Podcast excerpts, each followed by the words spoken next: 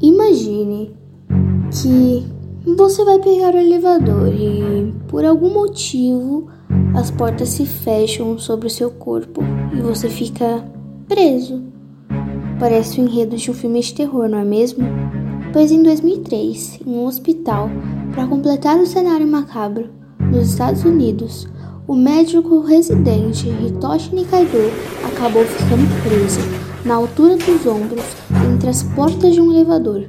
O problema é que ele não conseguiu soltar e o elevador começou a subir. Nikaido teve a sua cabeça partida pela metade, na altura da boca.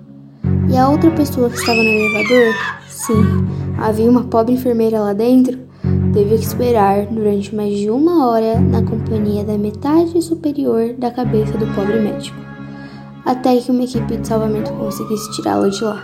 E você, conseguiria escapar do elevador em movimento? Ou teria seu cérebro em miolos? Que péssimo jeito de morrer, não é mesmo? A partir de hoje, tenha cuidado nas portas do elevador.